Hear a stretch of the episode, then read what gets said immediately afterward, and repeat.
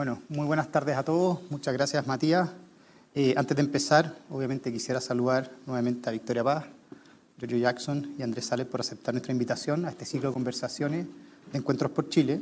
En esta oportunidad hablaremos de qué proponen los presidenciables en ciencia e innovación. Sin duda, durante esta pandemia hemos visto que la ciencia y la innovación han tomado un nuevo protagonismo, posicionándose como un tema central en muchas conversaciones, tanto de expertos como aquellos que no lo son. También hemos visto cómo pasamos de ser un país donde los unicornios se han multiplicado los últimos meses, lo que da cuenta del potencial que existe en Chile para liderar negocios basados en ciencia y tecnología.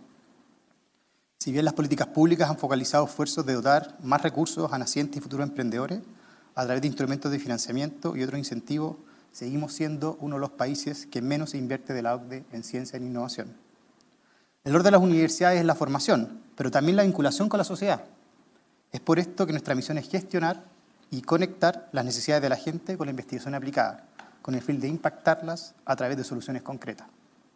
A puertas de una nueva elección presidencial es que queremos conocer cuáles son las propuestas de los candidatos en materia de ciencia e innovación. Antes de empezar, definiremos las reglas del juego. Frente a ustedes se posicionará un cronómetro que mostrará el tiempo que tiene cada uno para responder a cada una de las preguntas que hemos recibido de distintos actores del ecosistema, ya que la idea es que todos podamos participar. Dispondrán de tres minutos cada uno, así que les pido que nos mantengamos en el tiempo. Vamos a partir entonces. Esta es una, el primer bloque, que es una pregunta general para los tres. Partamos por Victoria. Victoria, menciona tres pilares principales de la propuesta del comando en ciencia e innovación del programa de su candidato. A ver, eh, me gustaría destacar tres temas grandes que, más que del programa del candidato, yo creo que son desafíos que tiene el país en todo lo que es el ecosistema de ciencia, innovación, emprendimiento. A mí me gusta venir a estos debates porque es de los temas en que hay menos discusión, yo creo. O sea, es más agradable conversar porque en general hay bastante acuerdo en que es un tema que tenemos pendiente, que es un desafío y en el que podemos avanzar mucho y que como país podemos ser eh, un, centro regional de, del tema. Eh, tres cosas que me gustaría destacar. En primer lugar, la, la integración del ecosistema. Eh, conociendo, y aquí los que conocen más del ecosistema, pasa que en Chile está muy desagregado, o sea, está el Ministerio de Ciencia y muchas veces se hace cargo de la ciencia basal eh, y a veces eh, en coordinación con las universidades, pero no necesariamente después está mucho más lo que es la Corfo quizá, en lo que es innovación que se llama más productiva, y después está emprendimiento que está también como un poquito más lejos en Cercotec, en la Corfo, pero en Startup Chile, entonces hay que integrar el ecosistema. Integrarlo eh, en términos de que la secuencia vaya pasando de uno a otro. Cuando uno lo piensa, siempre la llegada a mercado que se llama eh, tiene etapas anteriores y en eso tiene que interactuar, que es el punto 2 que creo, tiene que interactuar Estado, mercado y universidades. ¿Por qué? Porque en el fondo eh, hay un minuto que tú ya no puedes seguir apoyando a las empresas con recursos estatales, tienen que dar el salto. Todas las empresas en general se habla que parten como con amigos y, familia que les ponen un poco de plata para empezar, después deberían pasar a un capital ángel, después deberían pasar a... Y estoy hablando de las empresas de innovación tecnológica principalmente, que son las dinámicas que se llama, que crecen mucho en dos años. Eh, pero hay un minuto en que esa empresa, para dar el gran salto, necesita acoplarse con el sistema privado y ojalá ahí las empresas, los family office, eh, los institucionales incluso pierdan el temor e inviertan en empresas chilenas. Es un desafío que, los grandes eh, fondos en Chile dejen de ser más enfocados quizá en renta conservadora y apuesten por los, por los grandes eh, proyectos que pueden dar estos saltos, como estos unicornios que tú me has dicho, y en tercer lugar, muy fundamental, antes de que se me acabe el tiempo, me gustaría hablar del capital humano, que creo que también es fundamental para toda esta cadena. En toda la cadena se necesita personas que estén eh, convencidas, que quieran aportar al ecosistema de ciencia, innovación, tecnología, emprendimiento. Eh, y todos los Made in Chile que nos han demostrado ahora eh, nos demuestran que sí se puede hacer aquí en el país. Entonces, que solamente es un tema de o juntar puntas o dar oportunidades a aquellos que no las han tenido eh, y bueno, ya me puse nervioso como me quedan 8 segundos, así que mejor termino después. Gracias, Victoria. Eh, Giorgio. A ver, primero que todo, eh, agradecer la invitación. Estos son temas que sé que nos apasionan mucho y que uno esperaría que acá se encuentren puntos de, puntos en común. En términos del diagnóstico, yo creo que tú lo decías, Anil, el tema de la baja inversión en ciencia y tecnología, en investigación y desarrollo en nuestro país, eh, es un dato lamentable a la causa y que ha venido disminuyendo incluso en los últimos años para llegar a un 0,36% del Producto Interno, cuando el la OECD es del orden de 2,3, 2,4 entre medio. Eh, y creo que eso denota que Chile no le ha puesto prioridad. Chile me refiero en los últimos 30 años, esto no es un solo gobierno, pero en general no se le ha puesto prioridad más allá de las distintas comisiones presidenciales que han dicho, oye, tenemos que avanzar decididamente hacia eh, una mayor inversión pública, pero también ver cómo incorporamos al sector privado en esa inversión. Y al menos desde la candidatura de Gabriel Boric hay una opción decidida por seguir esas recomendaciones, esa recomendación de un grupo de grupos transversales de eh, la comunidad científica en particular, para llegar al 1% del PIB. Eh, en materia de inversión, y esto sí que no es gasto, esto es inversión, nosotros lo creemos firmemente porque genera los cimientos para poder, por ejemplo, salir de la trampa de la productividad por un lado, estamos estancados en la productividad, parece que me, no sé si me dieron cero segundos todo el rato o me dieron infinito tiempo. ¿Se pueden reiniciar el cronómetro de arriba? Yo creo que llevo un minuto, quizás. dale, dale. Me pueden, restar, me pueden quedar dos. Eh, pero puede ser que me esté equivocando. Eh, y creo que en términos de otro, otro aspecto importante, además de la baja productividad, es que hay un índice que eh, un, chileno, César Hidalgo, también ayudó a crear que se llama el índice de complejidad económica. Y Chile tiene un índice muy malo en términos de complejidad económica. Por lo tanto, en síntesis, ¿qué dice eso? Que agarramos nuestros recursos naturales, no le agregamos mucho valor y lo que exportamos o lo, incluso lo que producimos para consumo doméstico es algo bastante de, baja, de bajo valor agregado.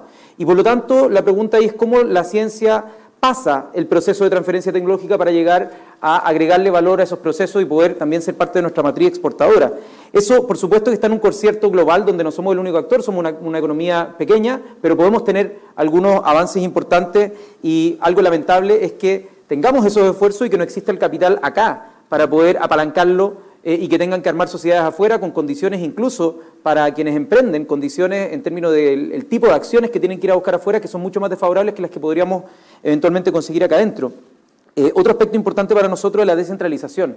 Si uno mira la caracterización de las empresas científico, con base científico-tecnológica que hicieron el año antepasado, eh, uno se da cuenta que la mayoría está en la región metropolitana, eh, la mayoría también eh, cuenta con eh, un respaldo de aportes públicos, pero con pocos en general con aporte privado, y que en general son mayoritariamente de hombres. Entonces tenemos un diagnóstico de la caracterización de quienes están emprendiendo con base científico-tecnológica y creo que las bases culturales de eso también nos permiten dar el salto, que la gente se vaya atreviendo. Y en ese sentido, el ecosistema de atracción para que esto ocurra involucra sin duda a las universidades. Nosotros tenemos ahí pensado un esfuerzo importante. También eh, el crear, por ejemplo, eh, eh, institutos tecnológicos públicos en todas las regiones de nuestro país, o sea, perdón, en todas las macrozonas, y en ese sentido ponerle un énfasis. Y me voy quedando corto de tiempo porque tengo hartas cosas respecto a la carrera científica. y también ciertos aspectos de los spin-off que se dan en las universidades. Vamos a hablar en transcurso de, este, de, esta conversación de temas de cómo descentralizamos la innovación, más temas de presupuesto, así que va a haber tiempo. Andrés. También, igual que Giorgio, también agradezco la invitación eh, a, esta, a, esta, conversación. Eh, solo partir diciendo de que un poco lo que vamos a, les voy a contar un poco ahora es el fruto del trabajo que ya parte en, yo diría en febrero, inicialmente con el eh, base programática de Paula, de Paula Narváez. se ha ido sumando gente, digamos, especialmente de nueve partidos, pero, también del Partido Liberal, de Nuevo Trato, de PPD, cuando pasaron a ser parte de la candidatura hoy día, sumado todo el, digamos, la, el, el de la gente de Yasna Proboste. Entonces es una, una, cosa en equipo que ha sido bien interesante con un trabajo bien compenetrado. Yo, un poco desde el punto de diagnóstico y pilares, eh, yo diría que tenemos hoy día en Chile un, digamos, desafíos cada vez más complejos como sociedad eh, y que, tienen que ver con el tema del cambio climático, la escasez de agua, eh, el tema energético, temas públicos, temas en salud, que requieren miradas no solo multidisciplinarias, sino multiactores, sector público, sector privado, academia, y por lo tanto requieren de una, de una y donde el conocimiento pasa a ser un tema central. Es la única forma de que podamos un poco pasar a desarrollarnos de forma distinta, de forma sostenible, eh, y sostenible tanto medioambientalmente como socialmente, es eh, empezar a hacer las cosas de forma distinta y en serio. Y, y, si no lo haces con conocimiento, es un poco hacer más de lo mismo que veníamos haciendo antes. Y en ese sentido, eh, la idea de eh, orientar la política pública entera, no solamente la ciencia, tecnología e innovación en torno a desafíos país, es uno de los pilares que plantea eh, este programa. O sea, de plantear, de, reordenar el accionar público en, sí mismo, la coordinación con el sector privado y, los apoyos a la academia en, los términos, incrementales en torno a desafíos clave que tiene Chile hoy día para adelante. Es un tema que eh, creemos que es, una forma muy potente de darle más valor, más conexión y más impacto a, la política pública en este tema. Eh, y eso requiere, eh, para que tenga impacto en serio, además, y nosotros creemos firmemente en esto, un nuevo rol para el Estado. un rol coordinador, interno y hacia afuera, un rol emprendedor, coinversor incluso con el sector privado y generador de capacidades eh, en, las distintas partes del sistema. Y el tercer pilar es ese tema, diría yo, un poco como eh, un esfuerzo significativamente distinto a lo que veníamos haciendo hasta ahora y con una mirada a largo plazo, tú generas eh, desde una de política pública capacidades que hoy día tenemos en forma insuficiente, tanto dentro del Estado, en, en, expandirlas a las universidades y en particular al sector privado, a la importancia que tiene el sector privado en el desarrollo de los países que se basan en innovación y cómo el Estado puede, y cómo la política pública puede empujar esto eh, desde, desde, digamos, distintos eh, em, empujes de, esta generación de capacidades. Eh, eso es como lo, digamos, lo central que, queremos plantear desde esos tres pilares, digamos. Perfecto, muchas gracias, gracias Andrés. Bueno, se darán cuenta que nos falta uno de los invitados que habíamos anunciado, que era Rojo Edwards. se excusó, digamos, hace un ratito por problemas personales, así que no vamos a poder contar con la, con la opinión del comando José Antonio Cast. Vamos ahora al segundo bloque, que son preguntas individuales, que nos han llegado tanto el equipo de dirección que ha de la Dirección de Innovación que ha preparado como de, gente del ecosistema. Eh, partamos ahora por Andrés. En los últimos meses hemos visto cómo empresas chilenas han levantado capital privado para seguir creciendo y consolidando su modelo. Desde el Estado, ¿cómo fomentarían la inversión privada en ciencia y en innovación? Em, para apoyar la, innovación del sector privado hoy día existe eh, una serie de instrumentos de la Corfo. Em, pero, sin embargo, el, un poco el esfuerzo real que se está haciendo de apoyar al sector privado, primero está basado es casi exclusivamente en subsidios y en, y en, un crédito tributario. Y si tú miras los montos de plata que finalmente están invirtiendo en esto, son extremadamente bajos. Eh, el crédito tributario, de hecho, en la práctica, lo que en los últimos años se está no, ni siquiera, no, no, postulando, sino ejecutando, estamos hablando de menos de 30, de 30 40 millones de dólares eh, al año. Eh, o sea, son montos que no mueven la aguja. Y en términos de los subsidios estamos hablando también de, montos bajos, porque dado el, bajo esfuerzo que hace el Estado incluso en ciencia, tecnología e innovación, la mayoría se va a investigación y universidades y es poco lo que queda en el, ámbito privado.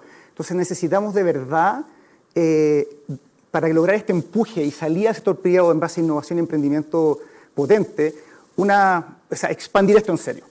Esto implica, por un lado, eh, expandir el rol que tiene el día el crédito tributario, tanto para empujarlo para eh, que pymes puedan recuperar, digamos, parte del, crédito, aunque no hayan tenido utilidades, también para que empresas grandes puedan hacer uso parte de este crédito si invierten en startups tecnológicas, por ejemplo, y requiere también de expandir el tipo de financiamiento y apoyo que sea más allá de los subsidios.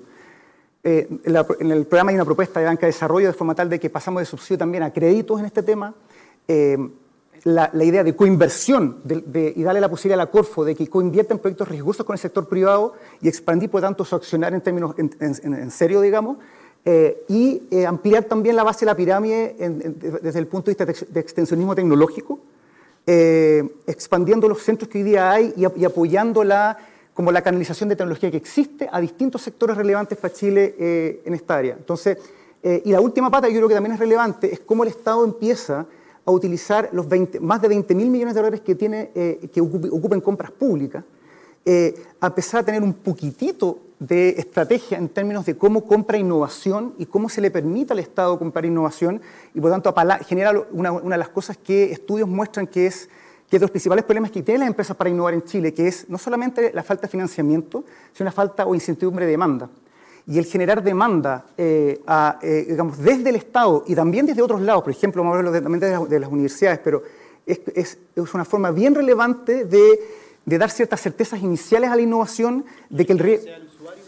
Así es, de innovaciones, no solamente de comprar a menor costo, sino que el tema del comprar innovación en forma estratégica eh, sea importante para, por ejemplo, el sector defensa u otras áreas en que, en salud, por ejemplo, eh, que pueda palancar innovación. O sea, incale el diente al tema ya no solamente de una mirada puramente desde subsidios, sino que en todas estas otras áreas creemos que vamos a empujar temas en ese, en ese sentido. Perfecto. Es interesante lo que hemos hecho también nosotros con la Armada, por ejemplo, que la Armada poco se ha ido abriendo. El proyecto Avante. Con el proyecto Avante y otros, así que han trabajado con nosotros, así que también aprovechamos de saludarlo. Eh, Yorgo, eh, ¿consideran continuar con una política de subvención del Estado para actividades de ciencia y tecnología para instituciones privadas o solo públicas? No, nosotros, a ver, en nuestro programa nosotros lo que planteamos es tener eh, una eh, una política de aumento, de expansión del gasto, no estamos pensando en cortar algunos subsidios que existen hoy día, por ejemplo, eh, a instituciones que sean privadas y que sirvan propósitos públicos, eh, y nosotros creemos que eso es fundamental en la colaboración de los espacios que son públicos con aquellos que son privados. pero sí creemos fuertemente que en los distintos polos, o sea, nosotros primero creemos, creemos que hay que fortalecer en cada una de las regiones, que son hoy día divisiones administrativas, que no necesariamente responden a unidades geográficas tan eh, separadas, valga la redundancia, geográficamente, sino que en algún momento políticamente se dividieron.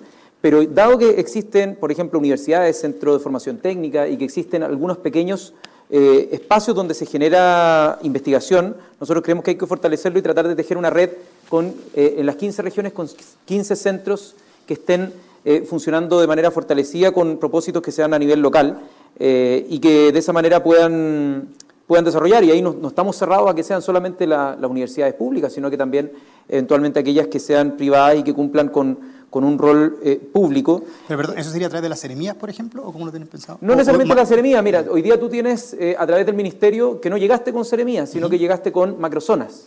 Y esas macrozonas van a tener que eh, tratar de coordinar los espacios que respondan a objetivos locales, geográficos, pero también de objetivos nacionales. Por ejemplo, eh, uno ve el CENID, uno ve también en INDAP, uno ve ciertos objetivos que son prioritarios, áreas de desarrollo que pueden servir de manera prioritaria.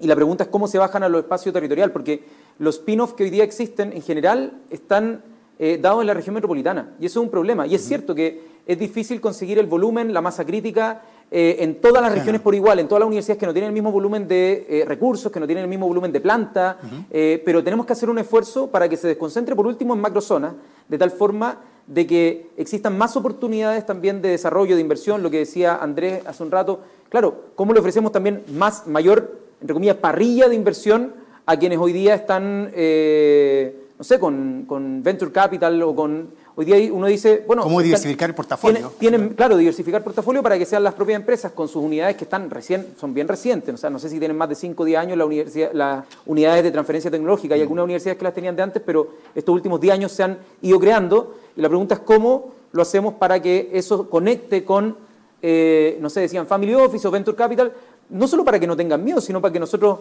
induzcamos a que eh, eso ocurra.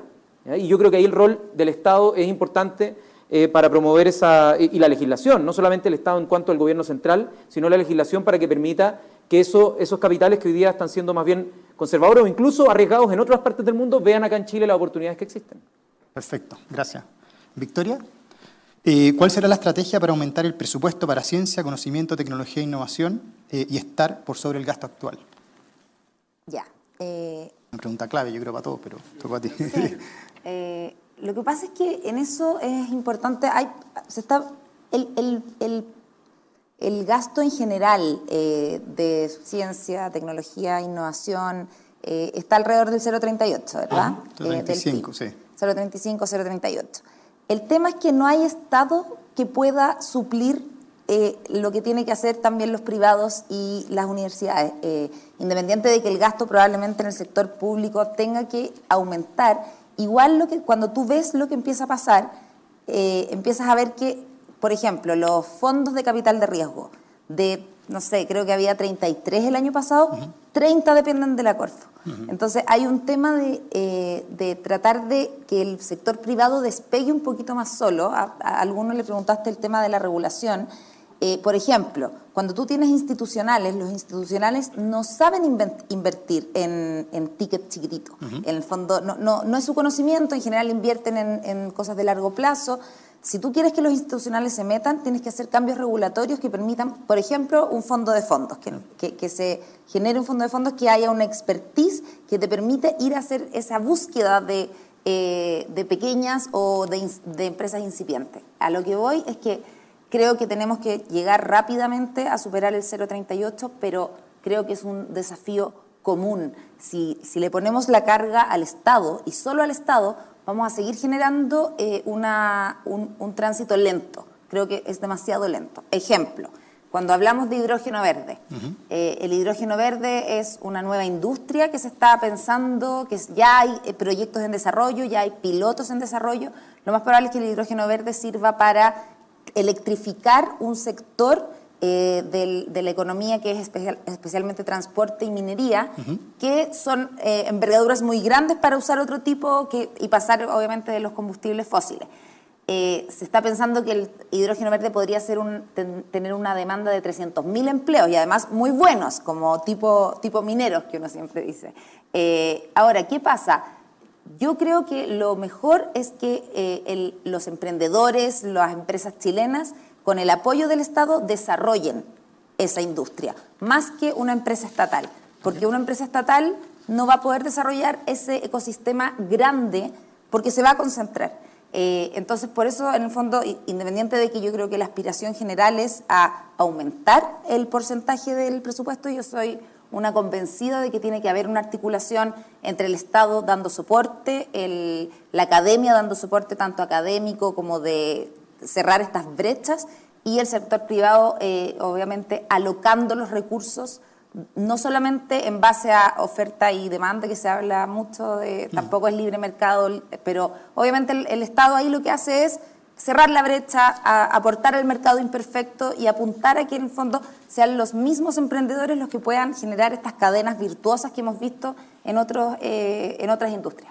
Vale, dado que es una pregunta clave, vamos a dar la libertad de dar opción de complemento. Eh, Andrés, Yorgo, y seguimos después con el, con el resto de las preguntas. Para comentar y polemizar un poquito para sí. darle un poquito de pimienta. Un poquito de este debate, pero eh, el tema del presupuesto, eh, un poco, ¿se escucha? Si, si, es que el gasto en I más D, ¿se escucho, no? Pues, si, si, si, queremos, si queremos em, empujar la innovación en general y el gasto en I más D en particular, en, en eh, no hay prácticamente ni un ejemplo en el mundo de países que hayan pasado una etapa a ser, a ser innovadores en que eh, en algún minuto el Estado nos dé un, una visión y un norte de que este tema es central para el futuro del país. Uh -huh. Y eso pasa no solamente por declaraciones, que, y que han estado prácticamente en todos los programas de gobierno desde el año 90 hasta ahora. Yo me acuerdo que en un momento revisé el programa de Elwin y hablaba de la idea de llegar al 1% del PIB en investigación y desarrollo. Pero si tú ves, en, en, digamos, el momento en que se pone la, la, mano en los bolsillos y tú pones la plata a invertir en esto en serio, y esto no es, esto no es estatismo o inversión del Estado, esto es parte importante tiene, tiene que ir a empujar y a, y a, apoyar al sector privado en torno a, esta, esta, a, estos desafíos que nosotros estamos planteando. Eh, y en ese sentido, el, la, la, propuesta del, del, digamos, de, del programa Llana Proboste es duplicar, eh, lo digo literalmente, duplicar el gasto público en ciencia, tecnología e innovación. Y eso Al cabo de cuatro años. El, o sea, dentro de cuatro años.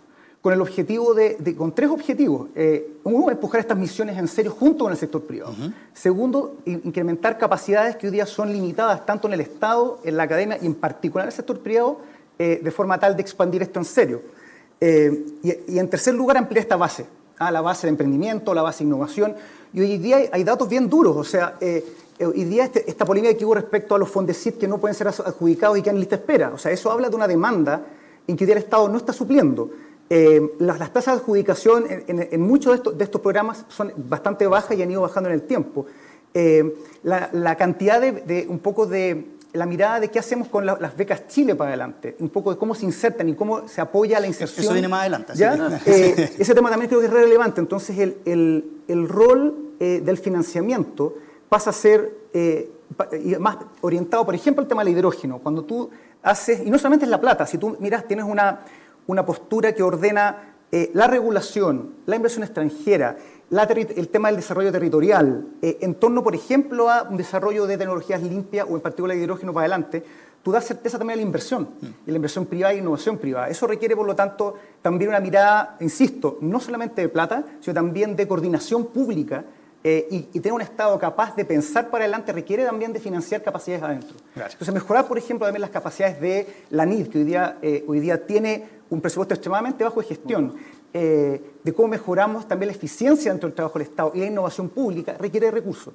Eh, y tirando un poco de polémica nomás aquí a mi izquierda, eh, uno de los temas que a mí me preocupa es que el presupuesto de CTI hoy día, al día el del 2022, es aún inferior al que heredamos en 2018. O sea, eh, tienes eh, eso uno puede decir que a uno le importa mucho el tema, pero si no realmente te pones las manos en los bolsillos, y eso es dato duro, ¿eh? no te pones las manos en los bolsillos, este tema no pasa a ser un discurso y llevamos con buenas intenciones de programas de derecha y de izquierda para empujar el tema de innovación desde el año 90 hasta ahora y yo creo que llegó el momento de realmente plantear esto como centro dado los desafíos que tenemos. Yo creo que es un tema transversal que estaríamos todos los chilenos de acuerdo, así que no veo por qué no hemos podido hacer. ¿Giorgio? Sí, me habían mandado justo ese gráfico del 2018-2022 como, ahí, es como una como una W, pero que termina en un punto más bajo que el del 2018. Y, Victoria decía que no hay Estado que aguante, pero en verdad toda la experiencia comparada es que aguantan más que esto. Y no solo que aguantan más, sino que es como el motor de partida. es como el motor de partida para poder activar un montón de otras cosas. Es en general esto. A veces, y, me gusta citar acá a Mariana Matsukato, que probablemente es referente en estos temas de cómo orientar la economía a una misión, que es algo que en general a las personas más doctrinariamente libremercadistas no les gusta mucho, ¿no? Como, ¿qué tiene que ver el Estado asignando alguna misión? Pero en general lo han hecho históricamente. Lo hicieron eh, en temas bélicos, ¿no? cuando ponen el tema de la guerra, era pura innovación, era como desde la pólvora en China y un montón de otras cosas, hasta los elementos nucleares fueron desarrollos principalmente orientados a la defensa. Después, en la carrera espacial. O sea, toda la NASA, todo el desarrollo que tenemos hoy día, bueno, de DARPA para encontrar después también el Internet, fueron inversiones públicas. Y si es que uno analiza, bueno, el típico ejemplo de Mariana Mazzucato, si uno analiza el smartphone en general, la mayoría de los componentes vienen de desarrollos que partieron de una inversión pública y por lo tanto después el privado que es lo que hace, ensambla, ¿no? Ensambla, combina, pero son en general conocimientos que se abren a la sociedad con una inversión que es potente. Entonces ahí la inversión pública es clave y también el cómo dar el paso a la transferencia tecnológica. Ahí la legislación nuestra es re mala. Eh, y, por lo tanto, actualizarla a, por ejemplo, pongamos un piso base de la ley, la Bayh-Dole Act. La Bayh-Dole Act debiese ser como un piso en el cual... El desde. Eh, un desde. Y de ahí ver cómo seguimos para arriba. Eso se introdujo en los años 80 en Estados Unidos y le puso un piso de transferencia tecnológica donde todos dicen, ok, la, inversión eh, que hace el Estado, pero también los privados, está, o sea, está el servicio para que todos desarrollen esta información. Nosotros al menos somos muy partidarios del Open Science, de entregar los conocimientos que se den, pero también aquellos que hacen la transferencia de tecnología final que tengan una protección, pero, pero que el Estado siempre tenga la prerrogativa de, para razones de, por ejemplo, licencia obligatoria, emergencia, poder ocuparlo. O sea, el, ejemplo más claro es ahora con la, pandemia. Eh, uno debiese poder decir con la pandemia, oigan, ¿saben qué? Protección y todo para la inversión, pero necesitamos vacunar a la población. Y menos mal que se pudo activar y que Chile tuvo un lugar preferencial, y eso yo creo que hay que reconocerlo. Fue una buena gestión tener un rol mm. preferencial o un lugar preferencial en la, en la compra de vacunas, pero Pudo, que, pudo haber resultado de otra manera por, por efectos del azar. No sé si es que el rector Sánchez no hubiese hecho eh, quizás todas esas gestiones con Sinovac, hubiéramos quedado con poca autonomía. ¿eh? Autonomía para poder, un área estratégica tan clave como la salud de la población, haberla podido abordar. Entonces ahí yo lo vería desde un punto de vista estratégico de autonomía, es súper importante, más inversión, también más, eh, mejor, mejor regulación, pero también capacidades instaladas y ahí el Estado tiene mucho que aportar eh, en, un, en, un, fondo de inversiones, banca de desarrollo, poder tener equity y participación en algunas inversiones y no solamente subsidios o créditos, a mí me parece que es clave. Sí. Yo creo que estamos todos de acuerdo. Eh, esto tiene que ser una inversión del Estado, no del gobierno, efectivamente a largo plazo, y esto es clave. Eh, Andrés, hablando, cambiamos un poco el tema, hablemos de la descentralización de la ciencia. ¿Qué medidas tomarían para descentralizar la ciencia y la innovación? Eh, el trabajar con, los gobiernos regionales, las regiones, en términos de las vocaciones eh, que ya llevan tiempo eh, siendo elaboradas y, se han ido renovando gobierno tras gobierno en términos de sus desafíos, eh, digamos, tanto productivos como de conocimiento, creo que es re importante, en cierta forma, y descentralizar la ciencia. Yo no sé si desde institutos tecnológicos públicos, yo creo que yo eso puede ser parte más de una política de centros en general, pero sí la bajada territorial, eh, desde, por ejemplo, ciencia pública, ciencia como de, te pongo un ejemplo, la idea de problemas o que requieren de conocimiento, como por ejemplo el tema de la luminosidad en el norte para el tema de los observatorios. De bienes públicos. Eh, sí, pero, son, temas, son, temas en que la ciencia, digamos, en regiones eh, puede, puede empezar a un poco a atacar, a resolver más concretamente. y el ocupar las regiones como punto de partida hacia afuera, eh, y esas conexiones con, eh, no solamente con el resto de Chile, sino con otras partes del mundo en, torno a ciertos temas de investigación, me parece digamos, muy importante.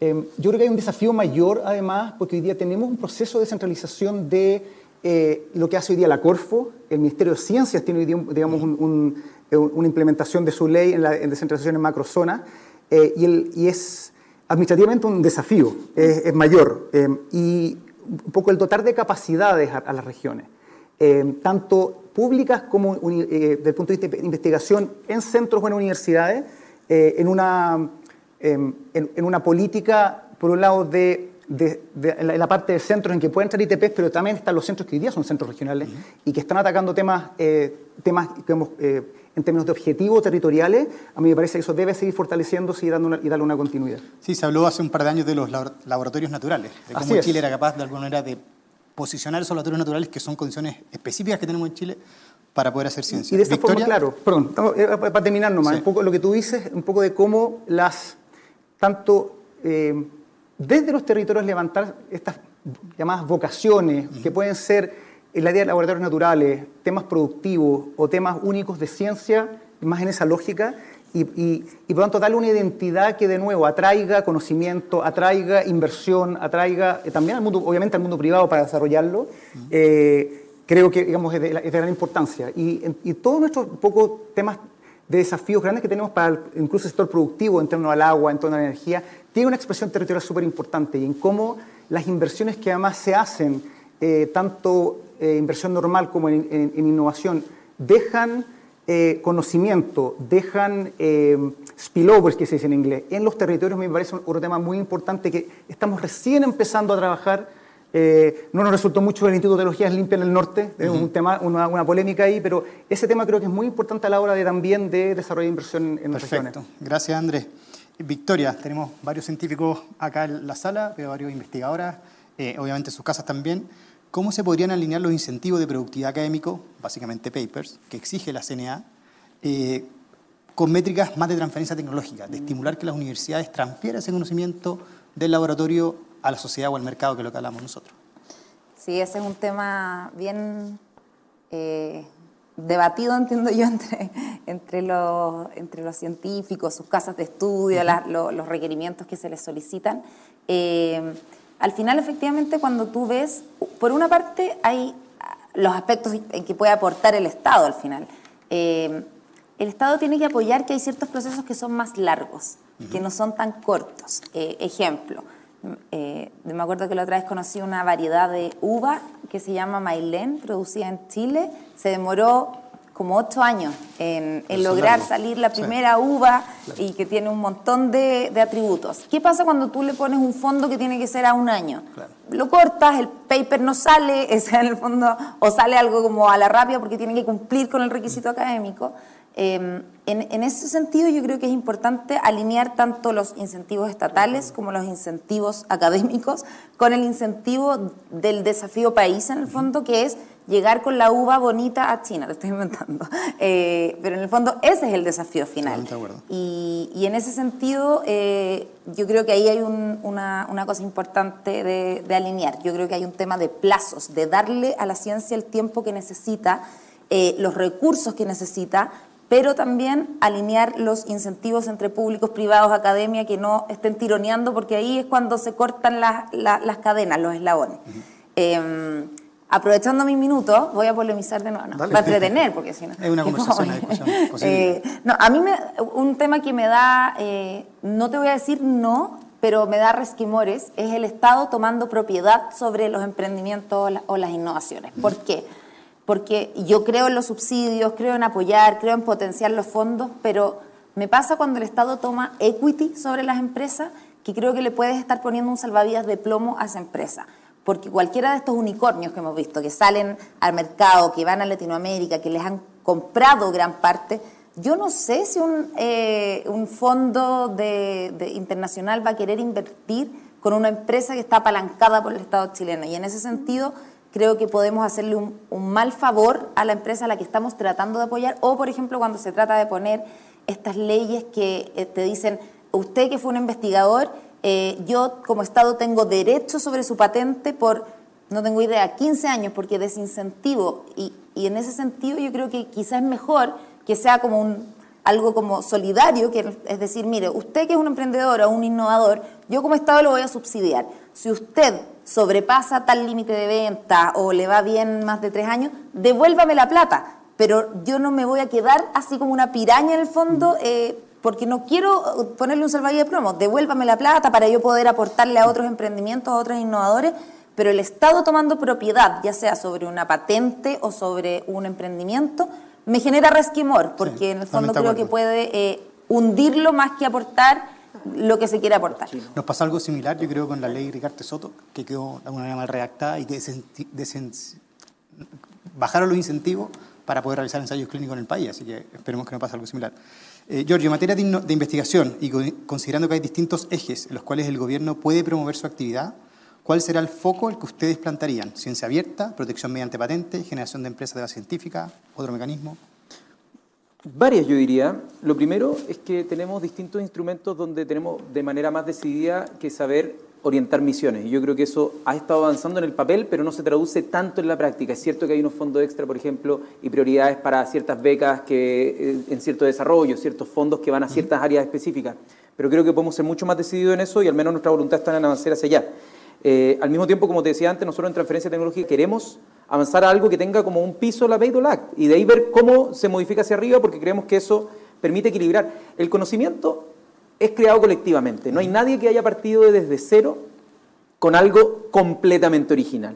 Y eso es algo que nadie puede arrogarse eso, creo, nadie puede tener eh, tal nivel de arrogancia para decir esto es un invento absolutamente mío, es todo parte de una construcción histórica y social. Si es que vemos el ejemplo, el, ejemplo más interesante para mí es el de las vacunas eh, del coronavirus. Las vacunas, a, a las semanas de que se detectó que había un virus, en enero del año 2000, eh, ya me perdí, 19. 19. 19, sí. no, me pierdo. No, COVID-19, enero del 20. Diciembre de 2019, enero claro, 2020. Claro, en enero del 2020 ya habían eh, liberado el genoma. Secuenciado el genoma. Lo habían secuenciado y lo liberaron. De tal manera que todos podían, y esto es algo que efectivamente a través de la ciencia abierta se logró llegar a pistas para decir qué es lo que se hace, y después fueron las compras anticipadas de los distintos estados los que igual terminaron financiando buena parte de estos proyectos. Eh, me refiero a los ensayos clínicos. Entonces, hay algo donde la sociedad de alguna manera paga a través de su investigación base, la investigación basal, que es la más riesgosa de todas, que es como tratar de explorar, que es la base para cualquier desarrollo científico y de innovación, y luego ir encajonando cómo se transfiere tecnológicamente, donde la sociedad a través de los tributos, a través de los impuestos, puso mucho valor, mucho riesgo, que llega a ciertos productos finales, donde obviamente que hay que generar un equilibrio distinto al que alguien pueda decir yo ahora tengo como sobre un área tan sensible que depende de la vida o la muerte de las personas y de la propagación de una enfermedad en la población, la posibilidad de poner un precio monopólico no. Y en esos casos, por supuesto que debe estar la salud por delante. Eh, y yo creo que esto es una discusión global, esto no es una discusión que vamos a zanjar acá en Chile y que nos podamos aislar del resto del mundo porque hay tratados internacionales de por medio y un montón de cosas.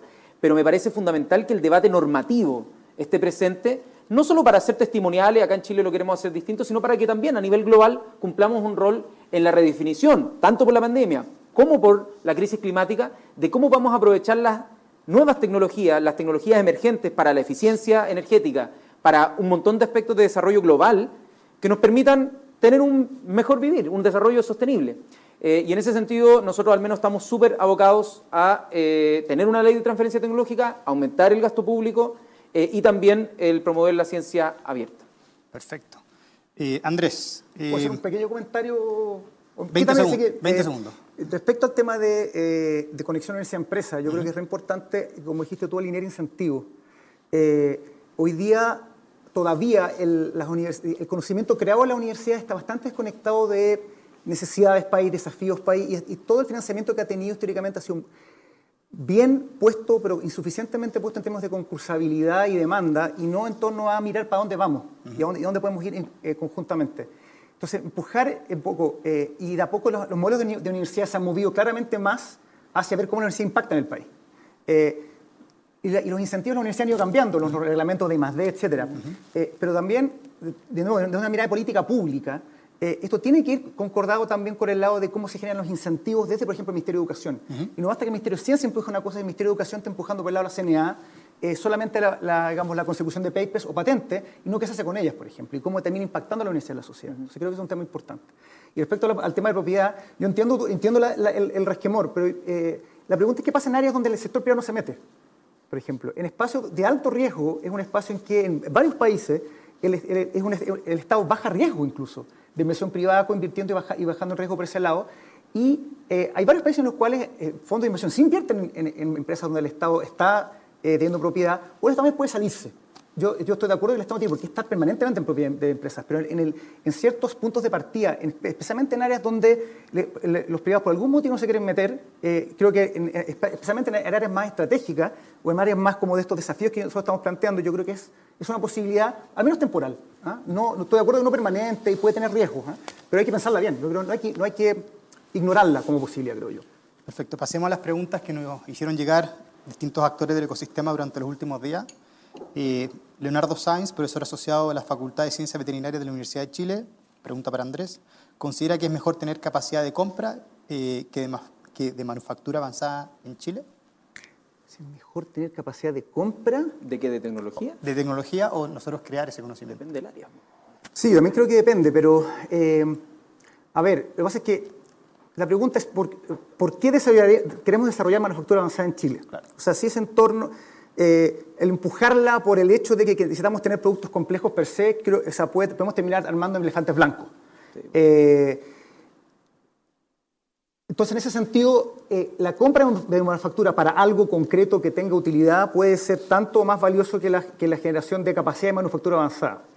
Yo sí creo que, tiene que tenemos que desarrollar capacidad y tenemos recursos limitados aunque los incrementemos. Eso es claro. Eh, entonces, tenemos que, necesitamos desarrollar capacidades eh, desde claramente desde el lado privado eh, y por tanto tener, y tener un empuje más fuertemente de ese lado, pero en áreas en las que tengamos algo que decir o algo que lograr hacer en el mediano plazo. Y eso es un tema que tenemos, se construye no desde el Estado, pero se construye mirando nuestros desafíos y mirando adelante con los privados. yo diría que las, las, capacidades más interesantes que yo creo que deberíamos repensar en cómo se arman, de nuevo, es cómo ocupamos el conocimiento que tenemos en Chile y queremos crear para nuestros desafíos, tanto desde el punto de vista de generación de capital humano, de hacer becas y cómo esas becas y cómo esto, nuestro capital humano avanzado se inserta no solo en la academia, sino en el Estado y en el sector privado, que es nuestra gran debilidad, siento yo, para seguir desarrollándonos como país. Eh, y cómo, por otro lado, y cómo si queremos tener un Estado un poco más proactivo, generamos estas capacidades de investigación, de capacidad de hacer políticas públicas basadas en evidencia, de tener gente que piensa, cómo, piensa en cómo el Estado hace mejor las cosas para fomentar la actividad privada. Yo creo que ahí hay un tema muy importante desarrollando eh, hacia adelante en torno a una política en ciencia, tecnología e innovación. Perfecto. Gracias, Andrés. Eh, sigo contigo, Victoria. Eh, pregunta de Pelusa Orellana, que la veo por ahí en la audiencia también, investigadora de la Universidad de Los Andes, de la Facultad de Educación. Según la UNESCO, para que un país satisfaga las necesidades básicas de su población, la enseñanza de las ciencias es un imperativo estratégico. ¿Qué proponen para incentivar a niños, niñas y jóvenes que sigan una carrera en las áreas de la ciencia, tecnología, ingeniería y matemática? Yo creo que esto es clave para nuestro, como que es papá además, esto tiene que ser clave. Eh, hay tres temas bien importantes que me gustaría destacar. Por una parte, eh, una educación escolar que genere, más allá de que después estudien carreras STEM o no, una educación escolar que genere niños curiosos. Eso yo creo que es eh, fundamental. A mí los programas enfocados en despertar la curiosidad, yo también tengo niños chicos, entonces me, toca, mm. eh, encuentro que les abres la cabeza, entonces desde el principio, independiente que después sea otra cosa, nada que ver eh, con ciencia ni con tecnología, pero gente curiosa, personas curiosas que, que se pregunten las cosas.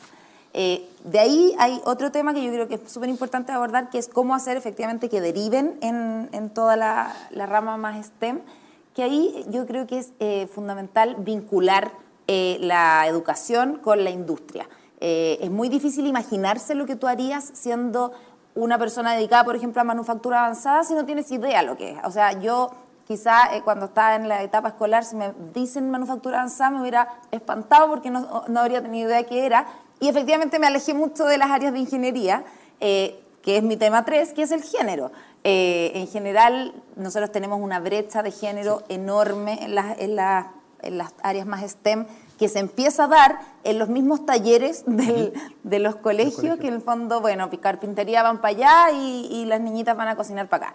Eh, cada vez es menos, pero yo creo que eh, todo lo que uno hace en la etapa escolar es fundamental de no separar por género los intereses, sino que despertar la curiosidad como algo totalmente transversal y después vincular em, con la industria con la industria en el sentido, o con la ciencia, o con las universidades, en el fondo con, la industria del conocimiento eh, y de la generación de este tipo de contenidos para que los niños y los que están buscando su, su, destino eh, les guste. Y obviamente ahí también después hay un tema muy importante de asegurar el acceso a eh, tanto institutos técnicos o universidad superior, que ahí ya va más hacia la rama de política de, educación superior. Eh, voy a aprovechar mis 40 segundos solo para decir algo eh, en términos de, de, Andrés, eh, pero no es polemizar. Yo habría sido, yo si me preguntas por capacidad de compra o manufactura de yo habría mm. sido muy enfática en manufactura de Yo creo que capacidad de compra es tener plata nomás. entonces, si queremos tener plata, arrasemos con todo en Chile, mandémoslo para afuera y tengamos mucha plata. yo creo que manufactura avanzada es fundamental en este país y eso significa apoyar, pero quizá no ser voluntarista. O sea, manufactura avanzada no significa que tengamos que tener el auto eléctrico, que es lo que muchas veces pasa, que uno dice, quiero manufactura avanzada, quiero el auto eléctrico hecho en Chile. No, pero sí quiero, ojalá que se produzca el chip de cobre o el chip de eh, litio que mm. yo necesito. Entonces, manufactura avanzada, 100%, al menos desde. Yo le agregué el para qué. Perfecto. Eh, seguimos porque estamos también terminando. Así bueno, solamente destacar que en esta materia de equidad de género, creo que la subsecretaria Carolina Torrealba ha hecho un trabajo extraordinario desde el Ministerio de Ciencia de poder fomentar la ciencia en, la mujer. Así que ojalá que ese camino se, mantenga. Eh, Giorgio eh, Marún Curí, director de Celforcel, un spin-off de la universidad, ¿cómo se asegurará de que Chile tome decisiones basadas en evidencia científica y no en ideologías o opiniones personales? Esto también es clave para, al menos para Gabriel Boric, que lo ha dicho públicamente y creo que ha sido un eje, un eje importante para nosotros, eh, las políticas públicas y las definiciones que un gobierno toma eh, nunca van a estar exentas de ningún color político, van a estar exentas de una ideología que esté detrás de quienes acceden al poder. Pero las definiciones que tienen que ver con la política pública siempre tienen que tener una base, no creo que sean contradictorias, tienen que tener una base eh, una base de respaldo empírico. Eh, hay materias en las que, más que haber respaldo empírico, hay convicciones que son más normativas. Por ejemplo, si es que uno quiere eh, pensar sobre el matrimonio igualitario, eso es algo que no tiene que ver tanto con eh, la empiria, sino más bien con las convicciones. y por lo tanto, yo diría que hay de dos tipos. Los gobiernos tienen que enfrentarse a decisiones que son más de un carácter normativo, donde hay una ideología, donde hay visiones de mundo que orientan una política hacia un lado, pero creo que en ningún caso se puede ser, no sé, pues como el caso de Donald Trump eh, o como el caso de otros gobiernos que ignoran la base científica. En nuestro caso, eh, queremos que la ciencia acompañe todo nuestro programa de gobierno. Eh, y por eso es que, orientado también a algunos de los otros temas que, están, que, salieron acá, para nosotros es fundamental la crisis climática. La crisis climática, asumirla como tal y que sea un eje reordenador de todo, desde las relaciones exteriores de nuestro país, con la firma de Escazú y con un montón de cosas, hasta la producción de comunidades, hasta cómo desde la educación inicial hasta la educación superior va cruzando transversalmente todos los quehaceres. Hoy día los niños y las niñas que tienen, eh, no sé, 5, 6, 7, 8 años, le dan lecciones a sus padres y a sus madres mm. respecto a los temas ambientales y eso es algo que hay que fortalecer. Y, estoy de acuerdo con el tema de la curiosidad, por eso es tan grave empezar a escolarizar tan temprano y que cada vez tratemos de meter como, como escolarización tan temprana. Lo que necesitamos, como son los principios de la educación inicial, cualquier persona que estudia eh, educación de párvulo, que son principalmente mujeres hoy día, sabe que el juego, el juego es parte fundamental de la educación de los niños y las niñas. Eh, y lamentablemente, como, como lo dicen también, hay unas charlas TED ahí donde dicen, mira, los transformamos de multiformas a cuadrados o círculos o triángulos a los niños y las niñas cuando tienen 5 o 6 años y los tratamos de escolarizar tempranamente. Me tocó estar en Finlandia recorriendo escuelas, recorriendo jardines infantiles y no se les ocurre tocar la escolarización, la alfabetización, ni los números, ni en términos matemáticos, hasta que tienen siete años, seis años. Eh, antes no es tabú. Es tabú, porque eso los limita, ¿no? Los limita y eso yo creo que es algo, algo fundamental que a través del descubrimiento, la reconversión curricular, fomentemos el área del descubrimiento, la curiosidad y la motivación para la STEM. Ahí hay ejemplos de, sobre todo, eh, jóvenes mujeres que están haciendo tremendos ejemplos para incentivar a, las que vienen eh, en esa materia y por supuesto hay algunas que tienen más edad, más experiencia, como María Teresa Ruiz, como mujeres que han dedicado toda su vida a la divulgación científica, que creo que hay que rendirles homenaje porque eh, fueron luchadoras contra la corriente en su momento, al momento de abrir la, carrera científica al género femenino. De hecho, hay varias teorías de innovación para, que, para fomentar la creatividad y este pensamiento divergente. Hablen con niños menores de 10 años. Están mucho menos limitados y tienen mejores mm. ideas.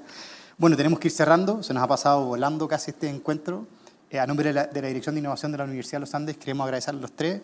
Nos queda una última pregunta que, para que respondan todos. Eh, y básicamente, en el caso que su candidato sea presidente, ¿Qué país sueñan dejar luego su mandato en ciencia, tecnología e innovación?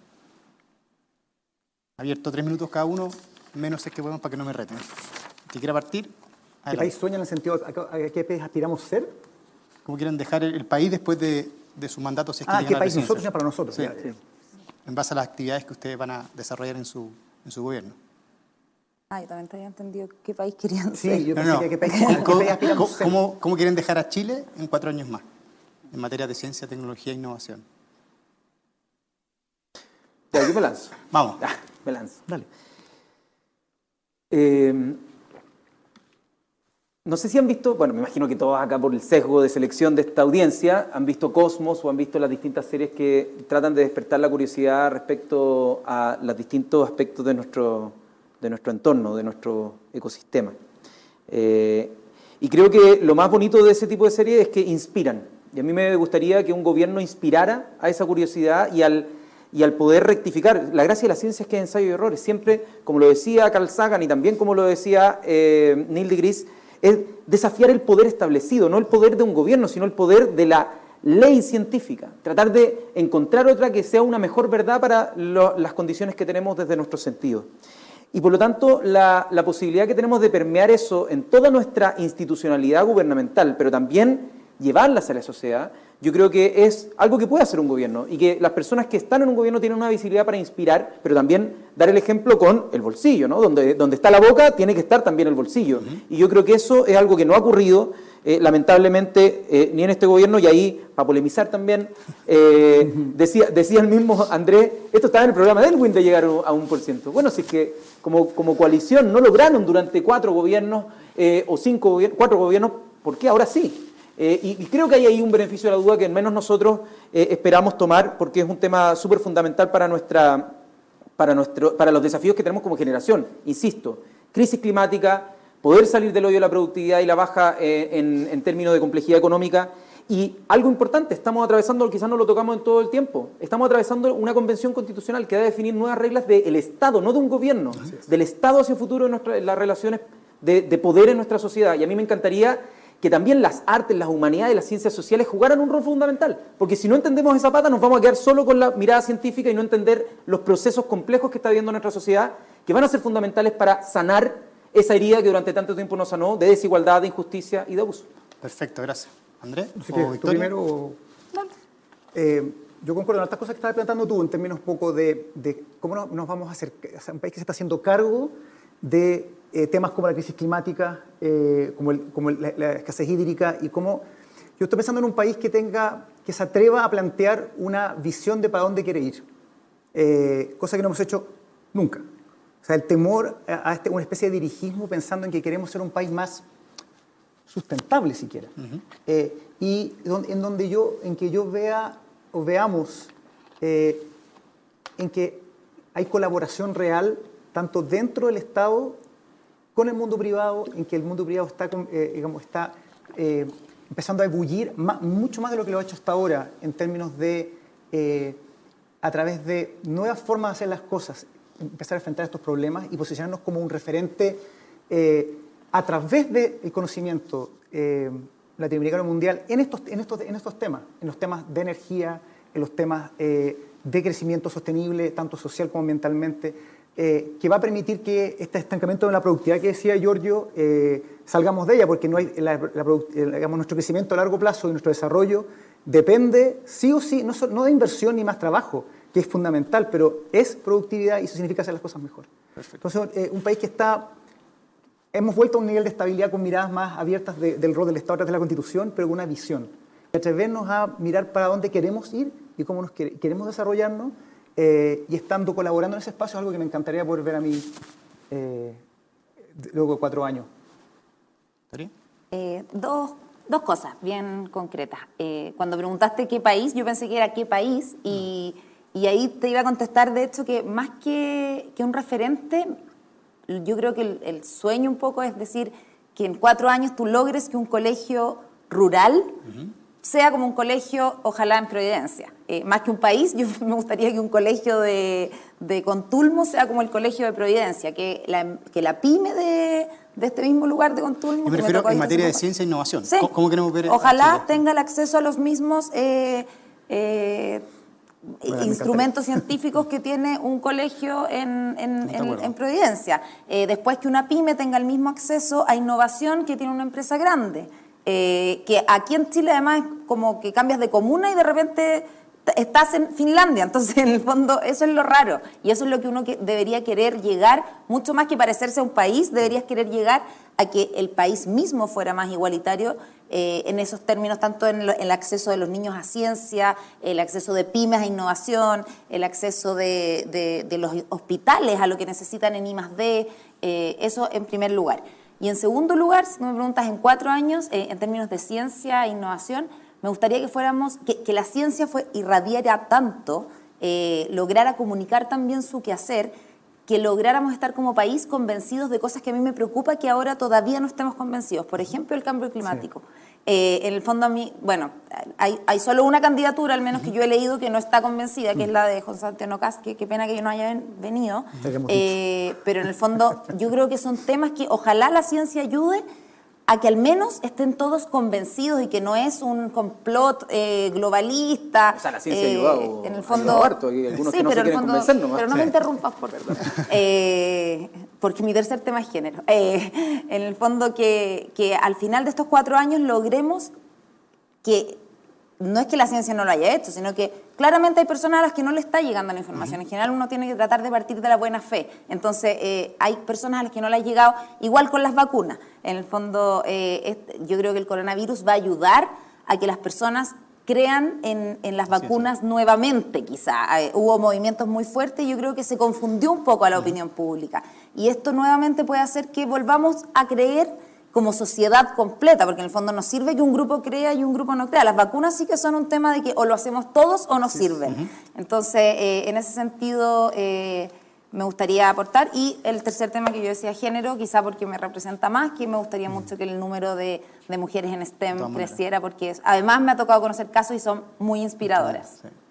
Bueno, eh, agradecer desde la Dirección de Innovación y obviamente desde la Universidad de los Andes a los invitados por haber estado hoy día con nosotros, haber compartido. Les tenemos aquí un pequeño regalito antes de que se vayan. Eh, y dejarlos invitados al resto a nuestros próximos encuentros por Chile. Solamente finalizar con un pequeño mensaje, ya que soy parte como director de innovación de la universidad, que este es un ecosistema que está muy unido. Tenemos una red de gestores tecnológicos, tenemos una comunidad que, que creemos en la ciencia y creemos que este es el futuro de Chile. Así que cuenten con nosotros de cualquier candidatura que salga ganadora para poder apoyarlos y fomenten mucho más las oficinas de transferencia y licenciamiento. Creemos que es un actor clave entre la academia, la industria y el gobierno para poder hacer algo juntos. Así que muchas gracias a todos. Gracias, por la invitación.